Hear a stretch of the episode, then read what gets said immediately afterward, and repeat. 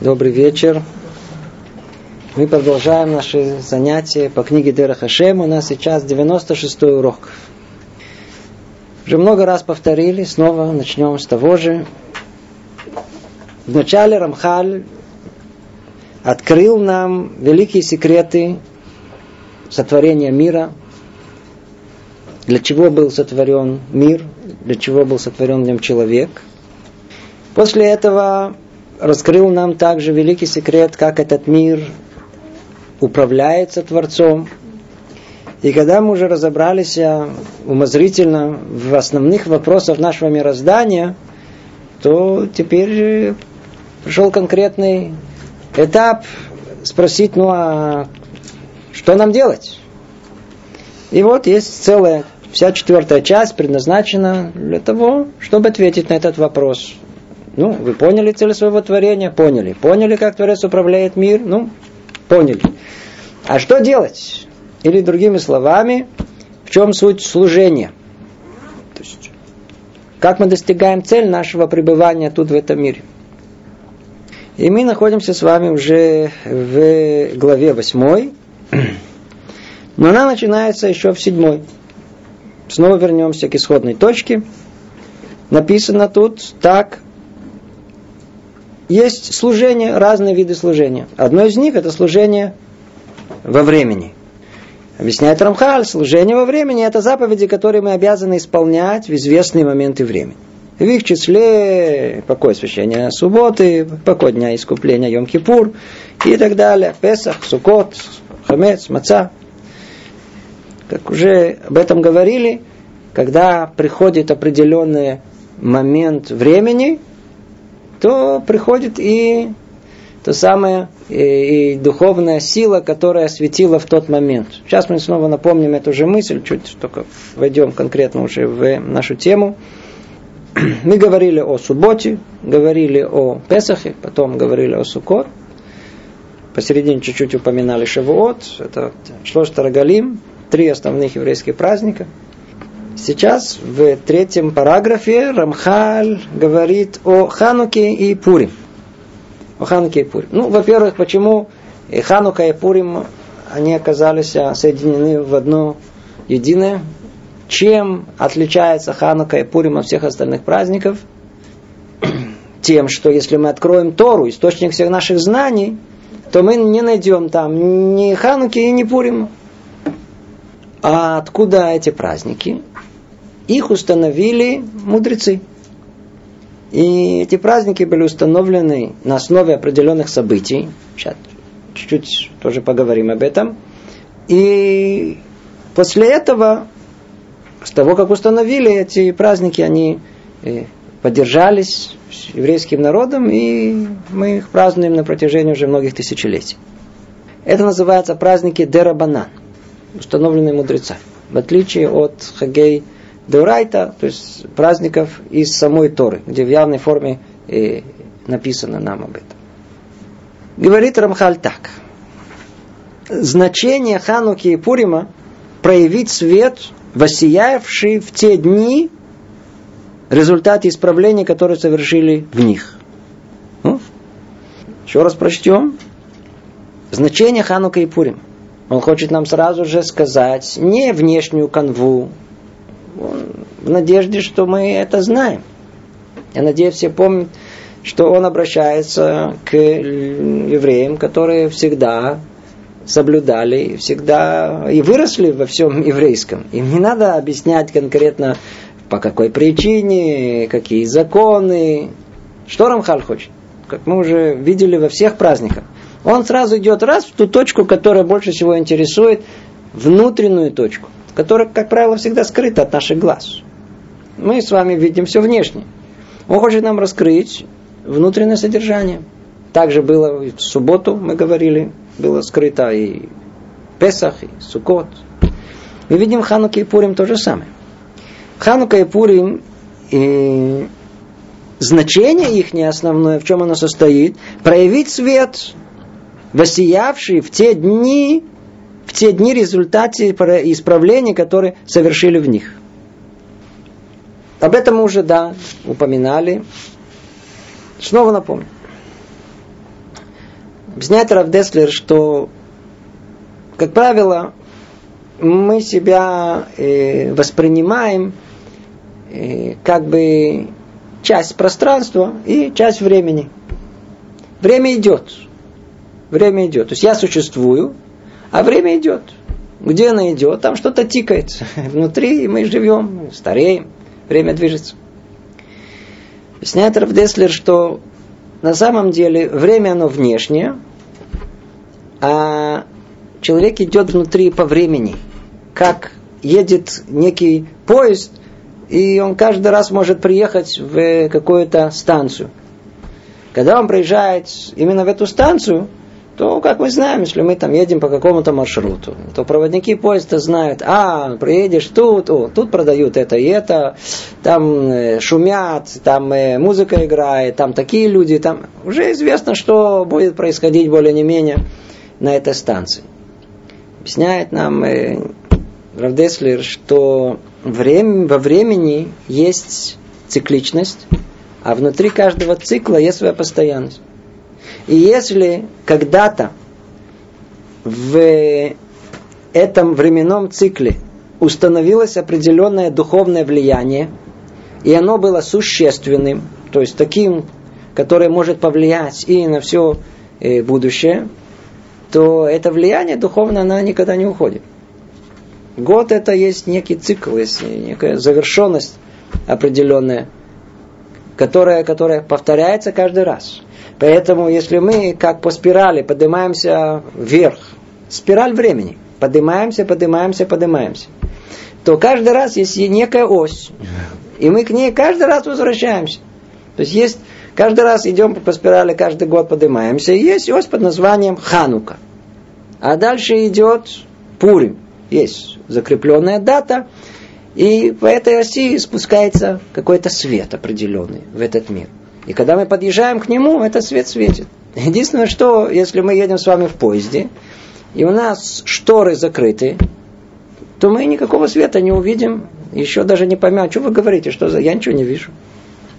Но если их открыть, то видно, что на этой станции светит такой свет, а на другой другой свет. Мы попробуем шторы открыть. Надо присмотреться, чтобы увидеть, что светит нам в те праздники, вот был э, Хан, была Ханука, будет скоро Пурим. Так вот, значение Хануки и Пурима, говорит Рамхаль, проявить свет.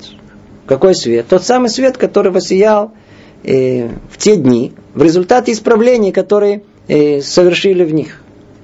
То есть эти дни, день э, Хануки и день Пурима, там что-то произошло. И произошло настолько существенное явление, что она оставила свет этот на все время. На все время. В качестве примера, просто чтобы это больше понять, возьмем пример Хануки. Известно, что в тот год, когда случились все эти события основные, из-за которых праздник Хануки был установлен, мудрецы не, в тот год не праздновали ничего. Не праздновали. Когда они праздновали? Они праздновали только через год. И то это было таким условным образом. Другими словами, только через два года был настоящий праздник Хануки. Они ждали, и это из тех, по-видимому, сфер, которые нам совершенно непонятны, и мы очень далеки от этого. Они для того, чтобы установить что-то на поколение, они ждали чтобы снова вернулся этот цикл. Давайте снова придем в ту же самую станцию. И давайте почувствуем. Тот самый свет, который светил тогда, мы пока еще не выяснили, какой свет. Неважно, сейчас мы будем выяснять. Вот тот самый свет, который в первый раз он светит, вот такой же свет светит сейчас. Снова мы не специалисты в этих светах, мы вообще даже не понимаем, о чем речь идет. Может быть, только догадываться. Но факт тому, что именно после того, как они, да, ощутили что тот же э, свет воздействия, который был в момент установления этого события, он светит и в этот раз. Они поняли, что это событие, которое нужно укрепить в сознании еврейского народа на все поколения. И они установили праздник. Установили праздник. Смотрите. Естественно, что любое спасение, а мы речь идет тут оба праздники, они были установлены с точки зрения спасения еврейского народа. Ханука – духовное спасение, а Пурим – физическое спасение. Естественно, что а, результат этих спасений – это вечность. Можно говорить о том, что ну, то, что вечно, нужно запечатлеть. Но мы знаем, на протяжении еврейского народа было массу событий. Как в ту или в другую сторону, включая спасение. И мы видим, что это не было установлено нашими мудрецами. В скобках замечу тут же ответ в нашей современной жизни, когда зачастую слышится, что приходят люди и говорят, секундочку, смотрите, какие события произошли в еврейской жизни, включая необыкновенно трагические жизни, трагические события. Почему вы не устанавливаете специальный праздник для этого? Ответ, который нам дают, то у нас не принято устанавливать национальные праздники только из-за самого события. События у нас в прошлом были самые худшие, были хорошие, было спасение такое, были чудеса спасения, кто знает то, что э, описывается у пророков, спасение от армии Санхерива, которая пришла на маленькую Иудею, и за одну ночь они все, кто погиб, кто удрал, это было там не было даже с кем э, воевать со стороны иудеи. Тем не менее, э, она была спасена. Невероятное чудо. И никакого праздника не установили. Не установили праздники и по другим э, причинам обратным, когда массу евреев погибло. Не установили день траура по поводу этого. Это в скобках ответ всем, кто хочет, чтобы просто так, по соображениям, которые у нас под носом э, находятся, чтобы были установлены какие-то национальные праздники. Национальные праздники устанавливаются только по причинам, которые скрыты, скрыты от наших глаз. Скрыты они. Только тогда, когда есть что-то духовное, которое только а, а мудрецы, несколько мудрецов поколений способны это все ощущать и способны установить. Ну, вернемся. Давайте вернемся к самому тексту. Итак, значение Ханука и Пурима – это проявить свет, который сиял в те дни. Сейчас давайте проясним, что за свет сиял в те дни. Что основное, что подчеркивает нам Рамхаль? Я надеюсь, что Канву и Ханука и Пурима вы прекрасно знаете. Интересно, он подчеркивает совершенно другие аспекты. В Хануку, говорит он так, в Хануку коины, то есть это священники, возобладали над злодеями греками, которые хотели отвратить Израиль от служения Богу. И коины укрепили истории, и через них все евреи возвратились к Торе и к служению э, Всевышнему. И в частности к служению через Минору, то есть храмовый светильник, во всех его установлениях. Также прежде были обвинения на небесах и в этом отношении, а после этого они ушли. И это все, что пишет Рамхаль по поводу Хануки. Явно, когда мы с вами учим э, э, про Хануку, то наша тема... Э, о чем она говорит? Ну, давайте напомним только в двух словах. Хануку есть э, два события основных, которые мы отмечаем. Что произошло? Почему установили праздник Ханука? Надеюсь, все знают. Произошло великое чудо спасения еврейского народа. Одна произошло внутри, а другое снаружи. Внутри произошло то, что видели, в принципе, много, все, все, все, все, кто мог только видеть. Внутри э, храма еврейского, там, где должна была гореть э, э, жертва э, менура. Менура – это храмовый светильник. Э, и этот светильник э, захватчики э, потушили – и надо было возобновить в первую очередь, чтобы свет его продолжал освещать э, храм. А зажигали это только специальной чистой маслом э, оливковым. И нашли только один кувшинчик э, кошерный, который можно было зажечь. И была большая дилемма.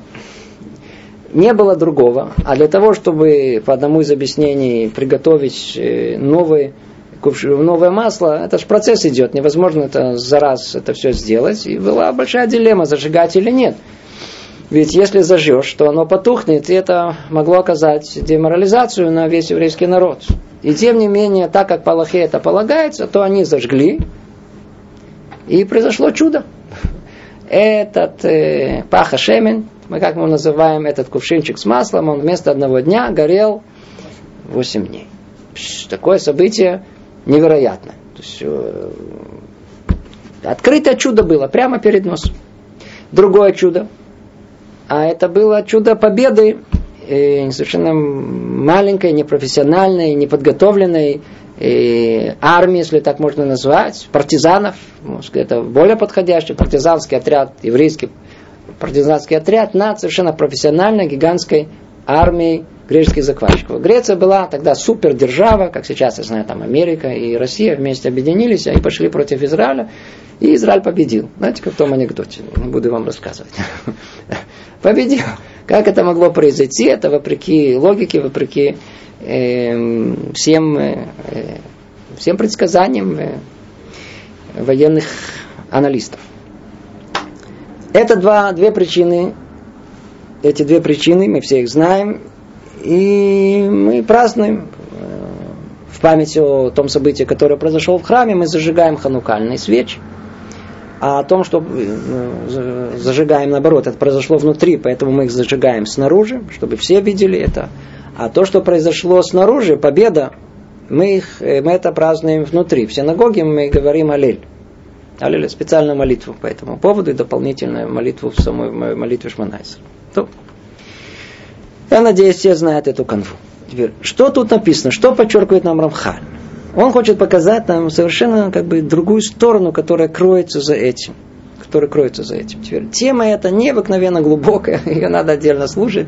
Есть даже занятия отдельно я выпускал по поводу всех праздников, и стоит это в более расширенной форме услышать. Скажем, сейчас только э, очень маленькое э, понимание, э, что кроется за этим. Еврейский народ в те времена оказался, как у нас принято говорят, в Галуте, в изгнании. Причем они оказались в изгнании, совершенно не меняя своего географического места. Оказывается, что понятие галута, изгнания, оно существует как физическое, переводят какое-то в другое место, и есть понятие галута духовного. И произошло это не сразу, а постепенно. Мир греческий, который основал все, можно сказать, что вся, вся основа современной цивилизации исходит от древних грехов. И древние греки в свое время, когда они начали свои э, походы военные, Александр Македонский, они, их война, их захват, они не были подобны ни на что, что было до них. Когда они захватывали другие народы, то удивительно, любой народ, который имел свое какое-то своеобразие, свою особенность какую-то, они шли за э, греками, то есть принимали то, что называется греческую культуру. Как результат появляется понятие под названием эллинизм. И мы не встречаем в истории никого другого, у которого породил бы понятие такое, как эллинизм. То есть э, принятие греческой культуры изначально. И вот эта греческая культура, которая, которая дала миру совершенно необыкновенный скачок во всех э, областях жизни. Может быть, в скобках только объясним, в чем, в чем, в чем их особенность была. До греков была жизнь тяжелая и скучная. Развлекались только цари и их элита. Они не работали, все остальные вели довольно-таки рабский образ жизни. И, в общем, не так все это просто было. Были какие-то утехи, но пришли греки. И они дали миру вещь совершенно необыкновенную. Каждому человеку даже самому простому человеку. Они дали согласно тому, что кто он есть, дали ему что-то такое, которое он почувствовал содержание. Почувствовал, что он кто-то, он что-то. Например, если человек здоровый, крепкий, здоровый такой, ему говорят, а, здоровый, а ну давай вот эти, ты можешь эти метать, как их называют? Диски. Диски, можешь, говорит, давай. Говорит, давай теперь делаем соревнования. Друг человек, вдруг увидим, давай, стало интересно жить. Говорит, давай кто быстрее бегает. Ну, тоже очень. Начали устраивать соревнования, кто бегает быстрее, кто это. Вообще все по-другому стало. А я быстрее. Вот, люди. Но не все здоровые и ноги, ну не все.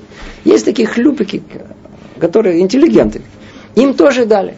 А, вы хорошо разбираетесь, мозг хорошо работает, то, то есть голова такая, плечи такие, отлично. Развивайте науку, философию. Шахматы, знаю, нет, шахматы еще у них, по-моему, не, не, не было, но, но не их, без этого они там дали им что-то. Теперь есть такие эстеты, эстеты. Они не сильно, но у них душа, они хотят выразить. Они, а, пожалуйста, поэзию, пожалуйста, вам театр, пожалуйста, ваша фантазия может э, развиваться, вы можете получать удовольствие. По всем эстетам дали то, что современную культуру мы называем, причем дали ее и не эстетам тоже. Почему? Потому что эстеты это творят, а не эстеты, им кажется, что они понимают, что эти натворили. Но зато это занимает им время. Они, они, они это с огромным удовольствием. Э, э, время их теперь использовано. Ведь, как известно, древняя пословица говорит, что для того, чтобы народ был в поминовении, ему что ему нужно? Хлеба и зрелищ. Греки дали миру зрелище. Теперь все есть, они все могли видеть. Жизнь стала вкусной.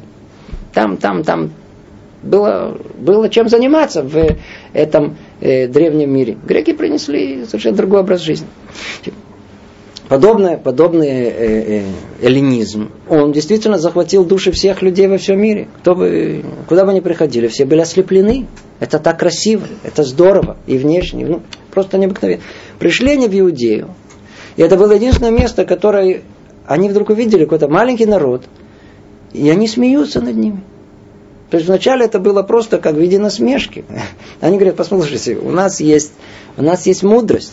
А, а, а, древние греки это не только Пенелопа, это Аристотель, Платон, Сократ, это, это, это и глубина, и есть и Пифагорс, его основы науки заложены древними греками. Они говорят, почитайте, давайте переведем вашу Тору. Перевели ее до такой степени, что весь мир сотрясся, как у нас написано, из-за того, что перевели. И они сказали, смотрите, ваша Тора нам тоже очень импонирует. Она полна мудрости. И тогда они сказали, очень хорошо, давайте поставим вот библиотек. Вот есть томики с Аристотеля, Платона, и Тора, чтобы стояла там. Где была основная точка противостояния греков и, и евреев. Пришли греки и сказали, послушайте, мы вам открываем весь мир. Мы несем свет всему миру. От них идет слово просвещение. Просвещение слова мы несем свет. А евреи говорят, а, вы несете свет. Странным делом, давайте посмотрим в Тору, где вы находитесь. Начинаем читать. И сказано там, Бережит баралуки, это шамаем, это арец, варец, это тогу, вавхову, хоших. Та самая земля, которая была, условно говоря, сотворена, там у нее было четыре недостатка. Третий из них называется хоших, называется тьма. Когда мудрецы пере, пере, передают понимание этих слов, то они соотносят это с четырьмя э, изгнаниями, галутами, в которых попадает еврейский народ. И третий по счету, это как раз изгнание греческое. И оно у нас названо словом странным тьма. То есть те самые греки, которые несли свет всему миру, в евреев называются тьма. Теперь, это точка, когда, когда тут нету, а, а как может быть все-таки, может быть все-таки вместе. Есть понятие вместе. Может быть, дальше чуть скажем. Но в тот момент столкнулись две, две культуры, которые, которые совершенно были противоположны друг другу. Пришли греки с их ослепительной культурой, и евреи так их увидели. Он говорит, вы что, не видите? Вы же ослеплены. Откуда появилось вот это э, понятие тьмы? На что это подобно? Приходит парень и говорит, такой, знаете, в таком воодушевлении, улыбка у него до, до, до небес, душа хочет э, прям сердце выскакивать, говорит, ой, встретил девушку, вы не представляете, какая девушка, она просто ослепительна. Что значит ослепительно, вы понимаете? Это значит, что парень ослеп. То есть, что он увидел? Он увидел красоту. Красоту. А в никакую внешнюю красоту. И когда человек видит красоту, то красота, у красоты есть интересное свойство. А Яван, его прародитель это Ефет. Я снова надеюсь на вашу же эрудицию, как в Торе написано. Основной прародитель, это, откуда все это идет, идет от трех сыновей Шема, один из них был Ефет, от него идет как бы вся европейская, все, все европейский народ. Еф это корень его от слова питуй. Питуй это соблазн. Там же корень яфе, красиво. Там же красиво. То есть получается, что все, что красиво, сутью, это соблазнение. Его человек увидел, парень увидел красоту женскую. Увидел, а, и ослеп. Что значит ослеп? Он соблазнился этой красотой, ослеп. Что он увидел? Увидел, да, девушка красивая. А что он не увидел? Не будем их обижать, но тем не менее, особенной мудрости не обладает. Варить тоже не умеет. Она же красивая, она же не привыкла. Все, все, все кто красивые, они избалованы, они варить не умеют. Вставать утром это просто, ну, ну, ну, только в районе 12 часов. Не может, не может просто раньше. Даже за детьми не может, даже то не может. Ну, ну не, не может. То есть парень, но зато красивый. Мы говорим, послушай, парень, ты же ослеп. Слепота это, она дает нам что? Хоших. Хоших. Хоших это э, тьма. Другими словами, когда есть красота, красота она ослепляет, и человек, когда он ослеп, он не видит. Он видит только что-то одно, видит только внешнее проявление, видит только красивое. У греков, в принципе, все, что красивое, это святое. А у евреев с точностью наоборот. Все, что святое, о, это красивое. О, это принципиальная разница. Греки полагались только на свой разум. И они достигли невероятных высот в этом. Невероятных высот. Евреи говорили, смотрите, человеческий разум, ну, все верно, все очень хорошо, но очень ограничен. Если вы полагаетесь только на свой разум, вы же, вы же слепые люди. Вы видите весь мир, вы видите всю Вселенную, вы понимаете все причины, которые только есть. Для нас Снова это не тема, мы в нее совершенно не входим. Кто хочет, послушайте отдельность, но это много занятий. Породила э, греческая культура, породила науку, породила философию. Это не, не, не внешнее там проявление, просто, просто чтобы занять себе время, как-то договылять до могилы, чтобы не сойти с ума от скуки или от бессмысленности жизни. Нет, вроде бы это вещи глубокие. Но и для нас это является тьмой в определенном смысле. В том смысле, что когда человек ищет наконец-то вопрос, а в чем смысл моего существования, пытается понять, расшифровать весь мир, который в него, он обращается к, ну, к ученым, к философам, к грекам он обращается. И какой ответ они дают? На основании разума какого? Человеческого. Или другими словами, ограниченного. Мы же понимаем, что человек, он ограничен. И посмотрите, Э, развитие всей человеческой истории, и Рухашем все понимают, что это происходит постепенно. Сначала понимали так, потом понимают по-другому. Аристотель верил только тому, что есть перед носом. Маши Мухаш, только то, что можно ощутить реально, то и существует все остальное в эфемере. Ну, пришла наука, уже гораздо более, и говорила вообще, о чем вы говорите? Все то, что мы видим, это эфемерия. это не... Да, истинный мир, объективен, он совершенно другой. Совершенно другой. Для нас же все объяснения, которые есть, они действительно не столь приемлемы. Мы их, не, не, не, не, мы их всех выслушиваем. Всегда, естественно, очень важно прислушиваться к тому, что говорит наука, философы. Это интересно. Но это не истина в последней инстанции. Это ограниченный взгляд человека. И столько времени, сколько они, если бы были бы честными, они говорили, послушайте, на основании понимания того, что мы поняли на данный момент, вот на данный момент наши выводы, наши э, э, выводы вот такие. Тогда бы и проблем не было. Есть развитие понимания мира, есть развитие, и каждый раз меняем, корректируем согласно этого. И человек, кроме живет с правильным пониманием мира, что на данный момент из того, что известно, вот мир так устроен. Вот такие ответы есть на сущие основные э, э, э вопросы нашего существования. Они не так делают. Шли греки, и они с первого момента говорили у себя в грудь, я сказал, а как, вот, вот это правда. Вот это истина. Каждый раз новое поколение приходит и хотят нам объяснить о том, что мир вот так устроен, именно так устроен. Говорят, это хоших, это, это тьма. Ведь человек может поверить в это. И есть что-то магическое в словах «ученый сказал». Как только мы не ученые слышим, а ученые сказали, а кто мы такие? Умные люди, нам говорят, мы что сделаем? Аминь, да, все, все. Вообще, это и есть тьма. Мы же верим. Ну что мы забываем? Что всего лишь приходит следующее поколение, появляется новый, новый дядя, который тоже хочет показать, кто он такой. И он головастый, и он нам раскроет какие-то новые законы, новые видения. Все. На каждом поколении люди утверждали, все, вот то, что мы, все, ультимативно все, заказали все, все ясно, все уже, все уже понятно. Пришло новое поколение, говорит, нет, мир не так устроен. Еще гораздо глубже. Так как ни наука, а тем более философия, никогда не указывает на первопричину. Они не охватывают весь мир. Они не отвечают на все вопросы. Они, не, они, они, они не нам э, много дают, много объясняют. Все очень правильно, все хорошо, снова надо прислушиваться. Но только знать, это не инстанция последняя. Это не истина последняя инстанция. Не, вовсе нет. И кто из них поумнее, кто честнее, сами это признают, и сколько угодно цитат есть понимание этого. Мы же видим, наш мир гораздо более сложный, чем те попытки объяснить, как из этого большого взрыва образовалась наша, наша вся Вселенная. Они объясняют, может быть, как образовался материальный мир. Ну, может быть, допустим. Но как из взрыва образовалось наше сознание, которое изучает этот взрыв?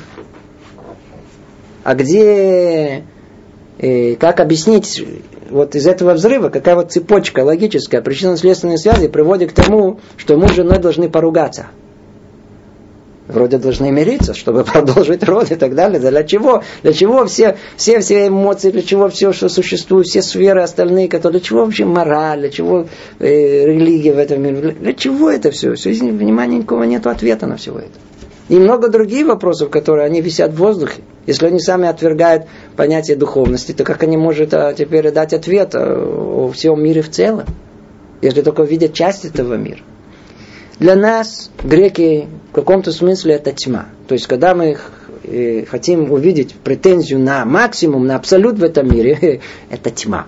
Ну, они что-то объяснили тут, очень хорошо. Достигли технологии такой, пожалуйста, мы будем пользоваться, если только это не вредит нам. Нет. Но говорить о том, что вот так мы поняли, вот так это истина, вот так это, это вовсе не так, это тьма.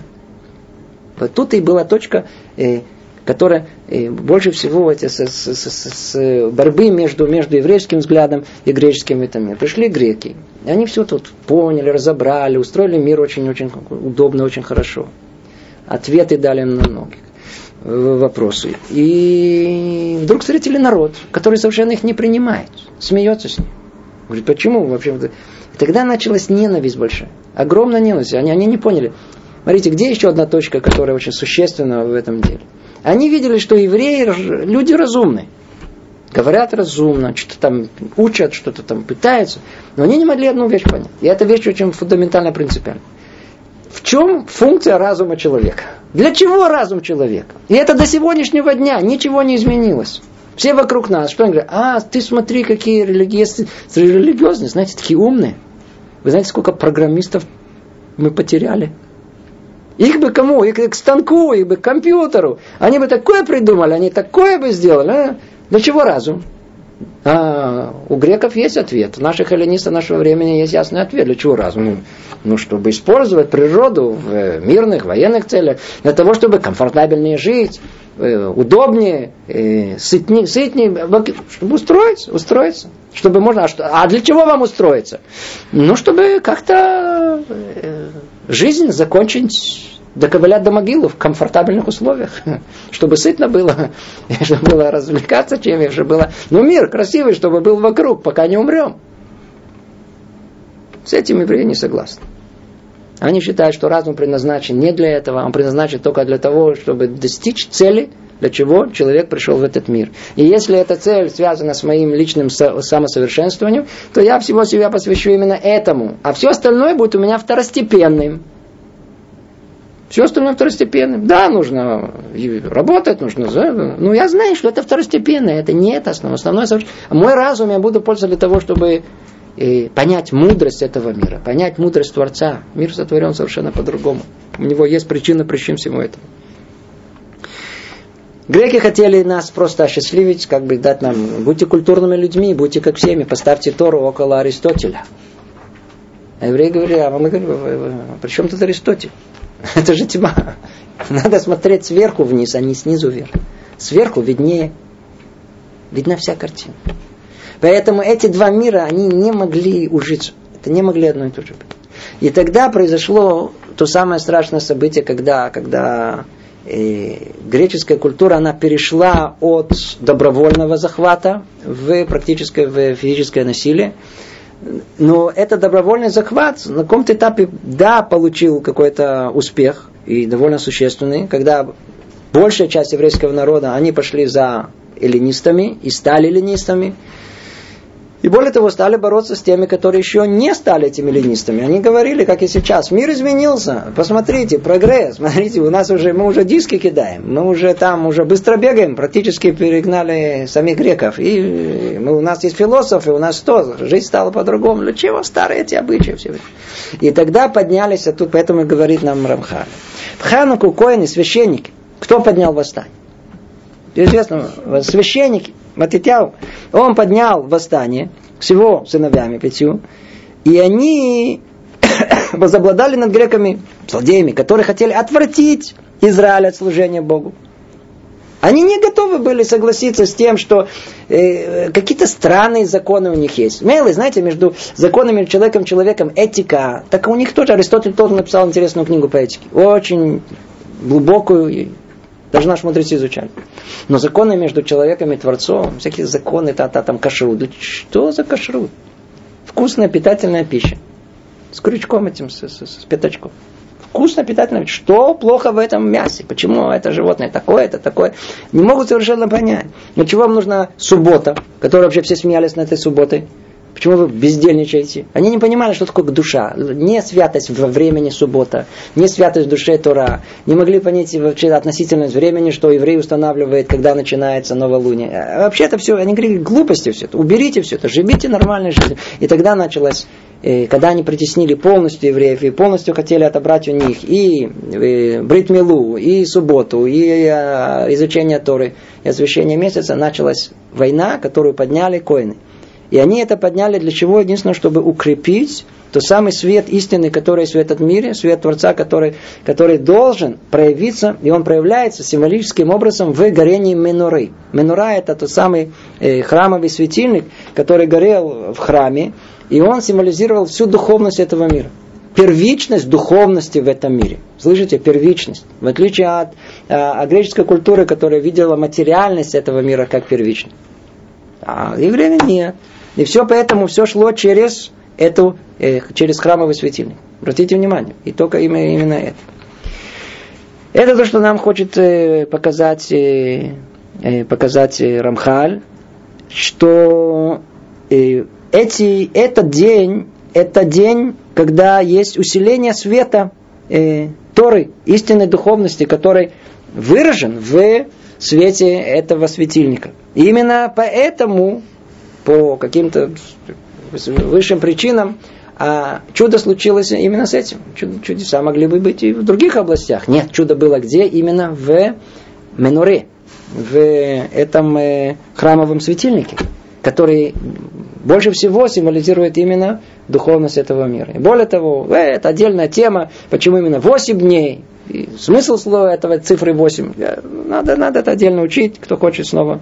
Есть целые занятия на эту тему. Это то, что касается э, Хануки. То есть Ханука это некая станция. Когда приезжает, э, мы приезжаем к этой Хануке, то там вот этот свет, свет возможности противостоять культуре греческой, которая, в принципе, до сегодняшнего дня полностью владеет э, всей душой еврейского народа практически, там она проявляется. Это станция. Значение Ханука и Пурим проявить свет в этот день мы можем укрепиться в этом, в понимании всего, что такое эта греческая культура, и найти в себе силы противостоять всему этому.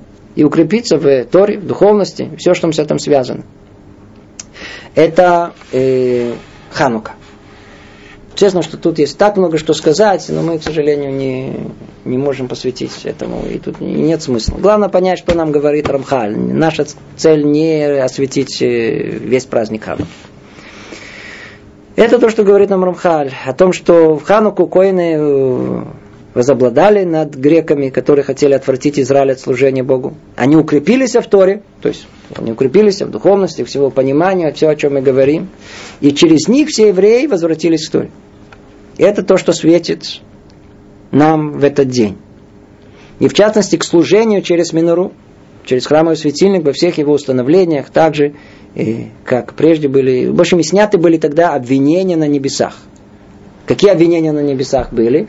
Что многие евреи пошли за мудростью человека, а не остались верные мудрости, мудрости всех, э, мудрости Торы.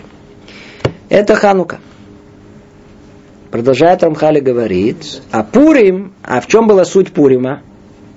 Чуть суть Пурима. В Пурим евреи были спасены от уничтожения в Вавилонском изгнании и еще раз приняли Тору навеки. Он говорит сейчас о вещах, которые мы тоже, как правило, не э, говорим, как правило, другие темы подчеркиваются. Что мы подчеркиваем в Пуре? Пурим наша тема основная это физическое спасение еврейского народа. Обратите внимание, речь идет, речь шла о геноциде, полном уничтожении еврейского народа. Два раза за всю историю такое было. Во времена Пурима и во времена э, недавних событий в э, нацистской Германии. Полностью должен был, был план полного уничтожения. Как результат, на Афоху, это тема Пурима, которая идет на Афоху, все было. Точно как они планировали, так и получилось, но с точностью наоборот. И у еврейского народа вообще никто не пострадал, а у них пострадало как раз все зачинщики, все те, которые несли в душе своей э, ненависть к еврейскому народу, все они пострадали. Они все пострадали. Все произошло наоборот. Это наша основная тема, которая там есть. Тема судьбы, как все переворачивается. Тема, что такое случайное, что такое не случайно, как Творец управляет этим миром. Странным образом э, Рамхаль и подчеркивает у нас и совершенно другую тему. В Пурим еще раз приняли Тору навеки. Многие из нас вообще даже не понимают, о чем тут речь идет не понимают, о чем речь идет. Что значит снова приняли Тору навеки? В Пуриме вообще мы не находим ничего практически про Тору, только намек, который есть в самой Мегиле, о разе Тора. И об этом сказали наши мудрецы в трактате Шаббат. Снова приняли ее Тору в Нехашвироша. Киему Маши Киблю. И детали обоих праздников соответствуют частностям, связанным с ними при исправлении. То есть это уже он не рассматривает это. Что, о чем тут речь идет? В чем тут Какую Тору они приняли? Давайте чуть-чуть э, попробуем понять, что Рамхаль объясняет нам. В Пурим действительно э, произошло удивительное спасение. Надейтесь, все канву Пурима знают, еврейский народ в грехах своих – Эм, был изгнан из места их естественного пребывания в Иерусалиме, в Иудее. И Навуходонецер, царь Вавилонский, разрушил храм и увел евреев в Вавилонский плен. И там они находились, как известно, 70 лет. И там же произошло событие, ближе к концу, произошло то событие, которое описано в Мегилат Эстер. Мегилат Эстер.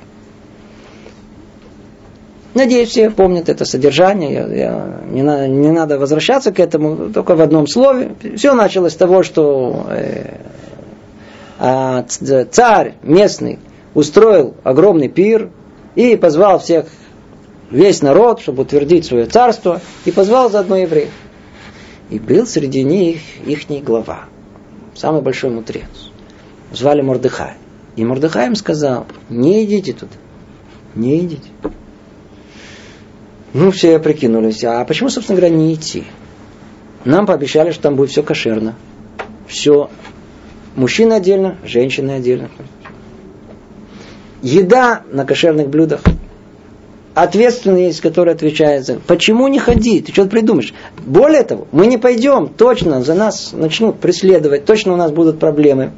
Что сделали евреи? Они выслушали Мордыхая и сделали наоборот. Что? Они пошли на этот пир. Но это только первое, это только начало. Проходит 9 лет. И начинается разворачиваться события основные, которые описаны там в, э, в самой Могиле.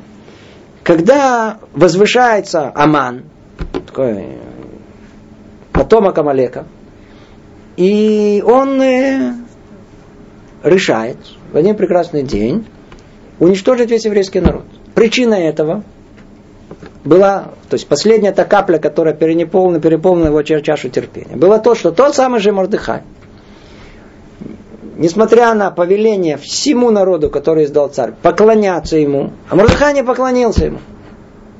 Теперь к нему снова пришли и говорят, Мордыхай, послушай, ты ставишь весь еврейский народ под опасность. Он говорит, а я не буду.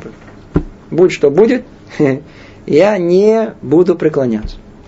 Теперь снова все его начали обвинять.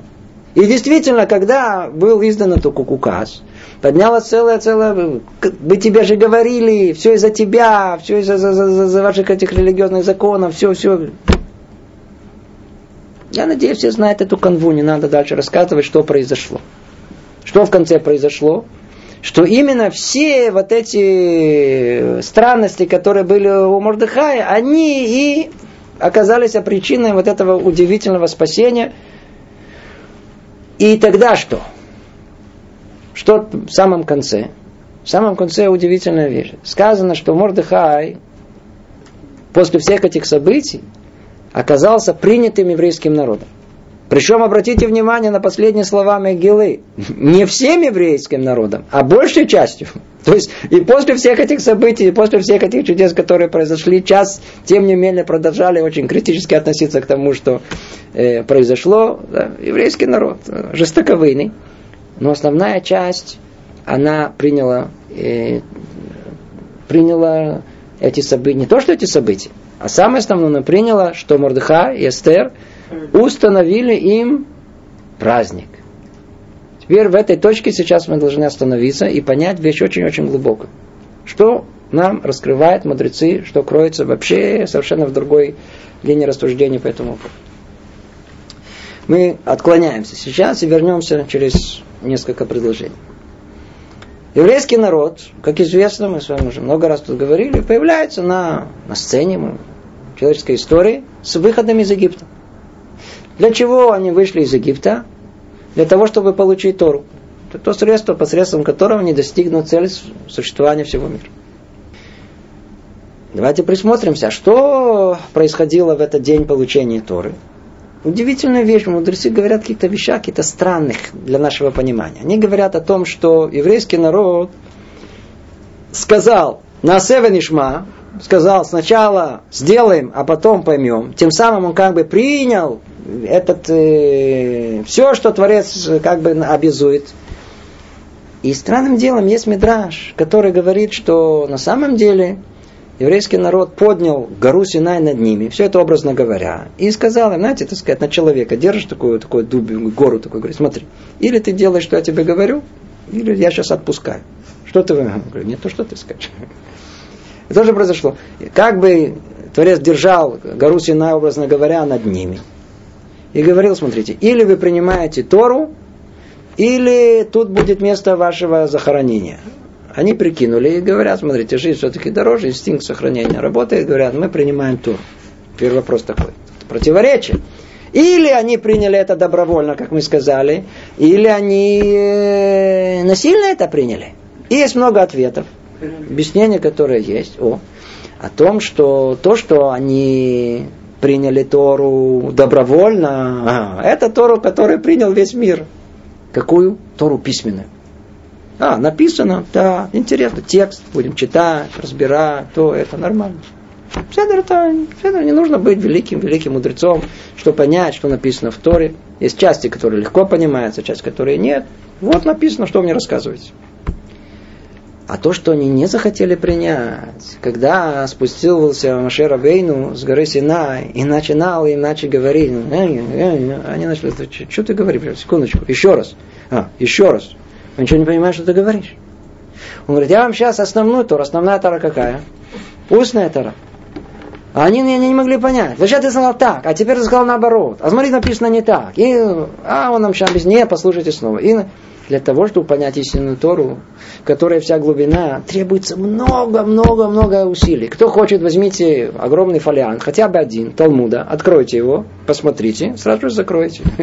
Почему? Там написано все без, без, без закорлючки, без знаков препинания, все одним текстом, вообще ничего не понятно. И таких страниц, вот такой, вот такой филиан, и таких еще много. Теперь все это нам надо учить, Вы что, действительно хотите сказать, что вы что-то там понимаете? Это не, невозможно. Все это.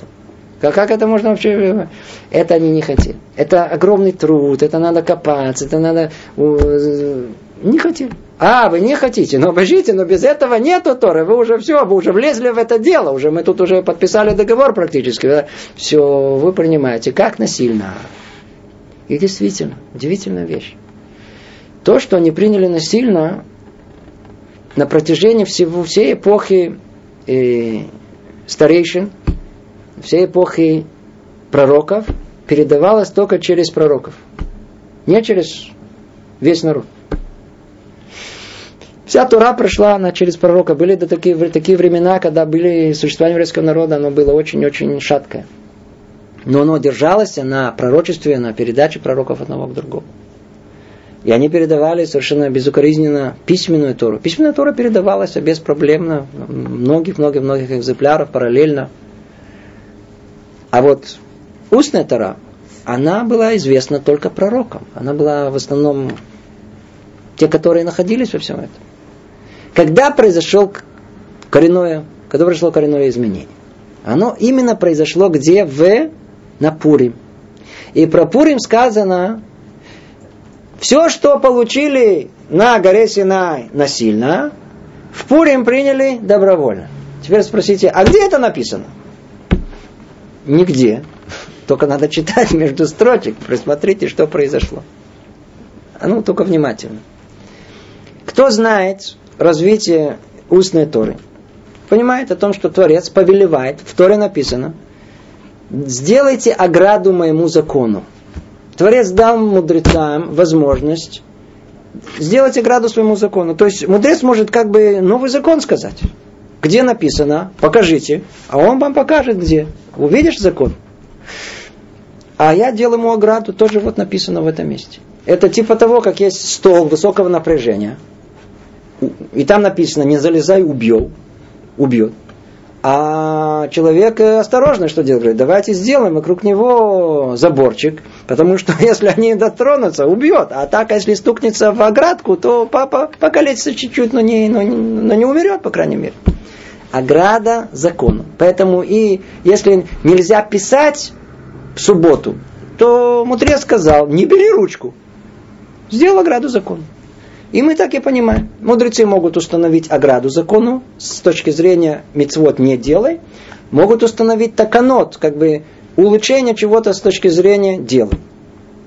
И вот произошли события пуримские, когда в тот самый день, когда установил Аман на уничтожение всего еврейского народа, все перевернулось, и вместо того, чтобы это была наша трагедия, превратилась в день нашей радости.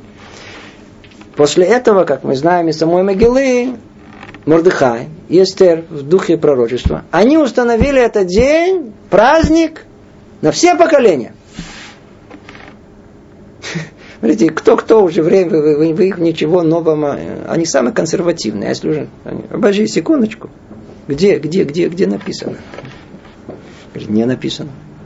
Кстати говоря, в скобках в Торе есть намек на, на, на, на все события. И Пурима, и Хануки, не будем этого касаться, отдельная тема. Напрямую, есть повеление Творца праздновать э, Пурим? Нету. Что вы придумали новый праздник? Кто вы такие? Ну, у нас нет такого. У нас никто. У нас было много событий, много чудес было. Не установили никаких праздников. И не установили нам никаких новых праздников. И что мы находим? Мы находим удивительную вещь. О том, что в этот момент, в этот момент произошло самое невероятное – Наконец-то весь народ понял, что, что, что то, что они постоянно, в чем они согрешили. А где они согрешили? Самого начала. Им сказал мудрец. Что говорит мудрец? Не ходите на это самое сборище туда, не ходите. Они не понимают, их голова говорит, а почему нет? Если мам мудрец, в Торе сказано, говорит о том, что левое это правое, правое левое, мы должны это принимать. Мы не видим всю Они да видят. Первый раз они осознали о том, что то, что Мордыхай не поклонялся, и говорил им то, и говорил им это, и они все это не принимали, делали наоборот. Вдруг они поняли, что все слова мудрости, которые, которые Творец связан с мудрецами. Когда закон, закончилась эпоха пророчества, это как раз было это время, начало второго храма, когда жили последние пророки. И после этого передается, как вся Тара, от пророков к мудрецам. И вот это доверие к мудрецам, ко всему, что они устанавливают, оно началось с события Пурима, когда весь народ принял. Что он принял? Принял новый праздник. То есть в этом было как бы полное доверие э, мудрости и мудрецам тоже. И как бы это было заново, Тара, то самое устное, которое основывается на мудрости мудрецов. Именно те, которые устанавливаются тут, в этом мире, как сказано у нас, лоба шамаями. То, что устанавливают мудрецы в этом мире своим пониманием, также устанавливается в мире духовном. И это вещь, которая уж точно греки бы не согласились бы. Это что-то непонятное. Вот это то, что было установлено в, во времена Пурима. Пурим принес в этом мире совершенно новый, новый свет. Свет, свет, новое доверие мудрецов Торы. И действительно с этого момента и дальше начинается развитие устной Торы.